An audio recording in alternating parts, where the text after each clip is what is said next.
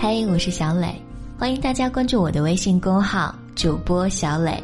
小是春晓的小，磊是花蕾的蕾。嘿，我是小磊，今天过得好吗？谢谢你能在这个时间来听我说话。每天晚上，我都会在这里对你说晚安，晚安，亲爱的你。亲爱的，晚安。你对我说晚安。全世界只剩下我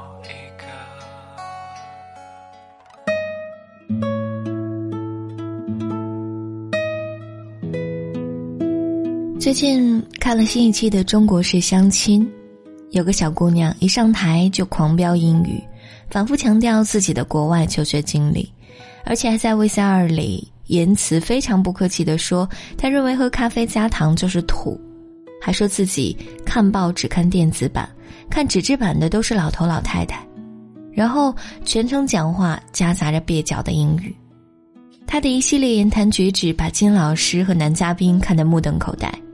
金老师问：“为啥喝咖啡不让人加糖呢？”女嘉宾梗着脖子说：“我觉得咖啡就应该是苦的。”金老师接着说：“那我加奶行不行？”女嘉宾看都不看金老师一眼说：“可以啊。”然后男嘉宾哗然：“他不讲礼貌的。”而且，这个女嘉宾看起来大约三十几岁的样子。大家刚开始问她的时候，她声称自己二十六，后来被揭穿，又说自己是三十。最后快离场了，大家才知道他是三十三岁。整个过程把男嘉宾看得很尴尬。男嘉宾不解地说：“为什么他会这样讲？感觉他有些虚荣。你看他一看就是三十多了，脸是有整过的。”场上的父母们也对他隐瞒自己的真实年龄很不解。对此，他的解释是：“我觉得我看起来很年轻啊，和二十六岁也差不多嘛。”直到最后离场，他也没有为自己的不诚实道歉，而是故作轻松地说：“本来想着年龄能混过去就混过去了，毕竟我看着还年轻吧。”没想到还是被金老师火眼金睛识破了。我只是觉得，可能年龄说的小一点，能有更多选择我的机会。当期的标题是“海归女晒优越引反感，两次谎报年龄”。从结果来看，这个女嘉宾并没有从她刻意隐瞒的行为中得到好处。我在这里大胆猜测一下，鉴于女嘉宾两度谎报年龄，很可能女嘉宾的学历也是掺了水分的。人们常说炫耀什么就是缺什么，我深以为然。女嘉宾几乎全程都在强调自己的学历、标英语以及晒一些自以为洋气的行为。男嘉宾现场就已经看出女嘉宾的外貌有整过。女嘉宾的外语确实听着也比较蹩脚，海归经历也无从考证，但我总觉得一个有着多年留学经验的人不应该是这么一副浮躁做作的样子。反观这个舞台上的其他海归女，大多都是一副独立自信的样子，她们不需要用喝咖啡不加糖这种事情来证明自己洋气或是不土气。男嘉宾说的不错，他确实有些虚荣。但看似做作的背后，其实是自卑的一种外在体现。他发自内心的认为自己不够好，他为什么要这样表现呢？正是因为他觉得自己不够好，他觉得自己不够漂亮，不够年轻，不够洋气，所以他才一直强调年轻和洋气。正是因为他在意自己的年龄，所以才假装自己不在意年龄。所以才需要晒一些他认为优越的东西来支撑自己的形象，从而去获得别人的青睐。最终结果证明，群众的眼睛是雪亮的。我有一个高中同学，他叫阿翔，当年全班同学没几个喜欢他的。为什么呢？因为他特别爱吹牛，而且是那种很明目张胆的晒优越，就好像刚刚说的这个女嘉宾一样。印象比较深的一次就是，他说自己外套多少钱，裤子多少钱，项链多少钱。说罢还指了一个同学，估计我身上这件衬衫就能买你全身儿了。阿强经常说自己姐姐姐夫多么有钱，多么牛，家里住多么好的房子。说他大姐出过国，二姐夫是山大金融系高材生，三姐夫是小土豪，四姐夫是个外国人。听到这里，你可能比较震惊，他确实有四个姐姐，没错，重男轻女的产物。我上高中的时候也不怎么喜欢他，觉得他很能装。现在渐渐能理解当时的他了。一个农村家庭超生了四个小孩子，想想也知道最初的时候多么艰难。据说他当时罚款罚得他家徒四壁，连唯一一头能耕地的牛都被牵走了。想想整个小初阶段，他肯定过得很苦，肯定受过很多没钱的委屈。所以当姐姐们陆续嫁人，家境转好，他才会表现出这样一副反弹。当时班里还有一个女同学叫小月，小月的夸张程度基本和阿翔差不多。跑操的时候，上课的时候，任何时候都在见缝插针的秀优越。基本上，他周边方圆五米全是浓浓的优越感的味道。时间久了，我们班里和他稍微靠得近点的同学都知道他家里是做什么的，有几辆车，他家的亲戚都是做什么的，亲戚多么有钱，亲戚家有几辆车，所以大家也都不愿意离得太近。我印象比较深刻的一次是某次开班会，一个男同学做感恩主题演讲，说咱们班的同学大部分都是农村的，基本上大家家里都有地，父母种地都不容易。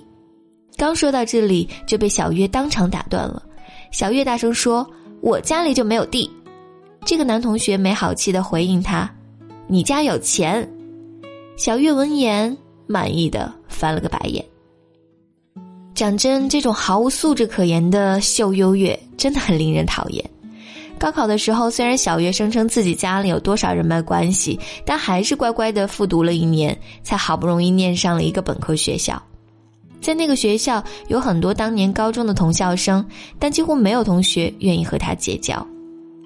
晒什么？如果不意味着缺什么，那么也大概意味着他只有这一样长处可以晒。拼命的从这个地方获取存在感，真正有钱的人往往都不炫富，真正漂亮的人往往都不发太多的自拍，就像真正博学的人往往也不晒他读过多少书。以前曾经读到过这样一句话：真正有气质的淑女从不炫耀她所拥有的一切，她不告诉人她读过什么书，去过什么地方，有过多少衣服，买过什么珠宝，因为。他没有自卑感。那么，怎样才能得到自信呢？在我看来，自信的核心只有两个字，就是悦纳自我。而悦纳自我的前提是真正的认识自我，自己原本是什么样子就是什么样子，先接受这个事实，然后再在这个基础上脚踏实地的进步。为什么说正确的认识自己这么重要呢？因为自信往往来源于一次一次的目标达成，只有正确的认识自己，才能更准确的为自己设定目标，然后也就更容易的达成目标，然后一次一次慢慢的得到真正的自信。真正的自信不是浮夸，更不是吹牛逼。真正的自信是一种从容淡定的气质，是不争不抢、不卑不亢，是拥有一颗强大的内心，不再过于在意别人的褒贬。很多时候，自信不自信，并不是来自于别人的褒贬，而是来自于我们对自己的不确定。正是因为我们内心不笃定，才容易受到别人的褒贬影响。自信这个事儿吧，需要喝鸡汤，因为每个人都确确实实是独一无二的。任何人都有比别人特别的一面。俞敏洪曾经说过：“每个人都不是最好的，每个人也都不是最差的，因为这个世界上的人实在太多了。即使你在你班的成绩是最差的，你能保证你在全国也是最差的吗？每个人都有不可替代的长处，我们要做的就是发掘长处，打磨长处。自信是一种优良的品质。”任何好的品质都值得我们花费心力去习得。无聊望见了友谊，达到理想不太易。即使有信心，斗志却抑止。谁人定或留？定我心中的宇宙，只想靠两手向理想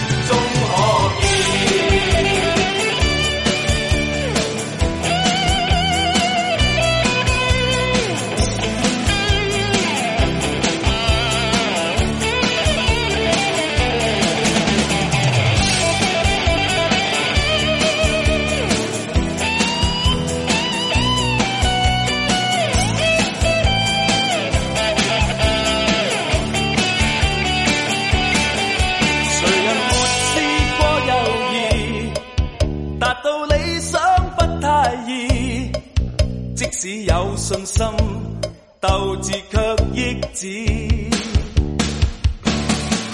谁人定我去或留？定我心中的宇宙，只想靠两手向理想挥手。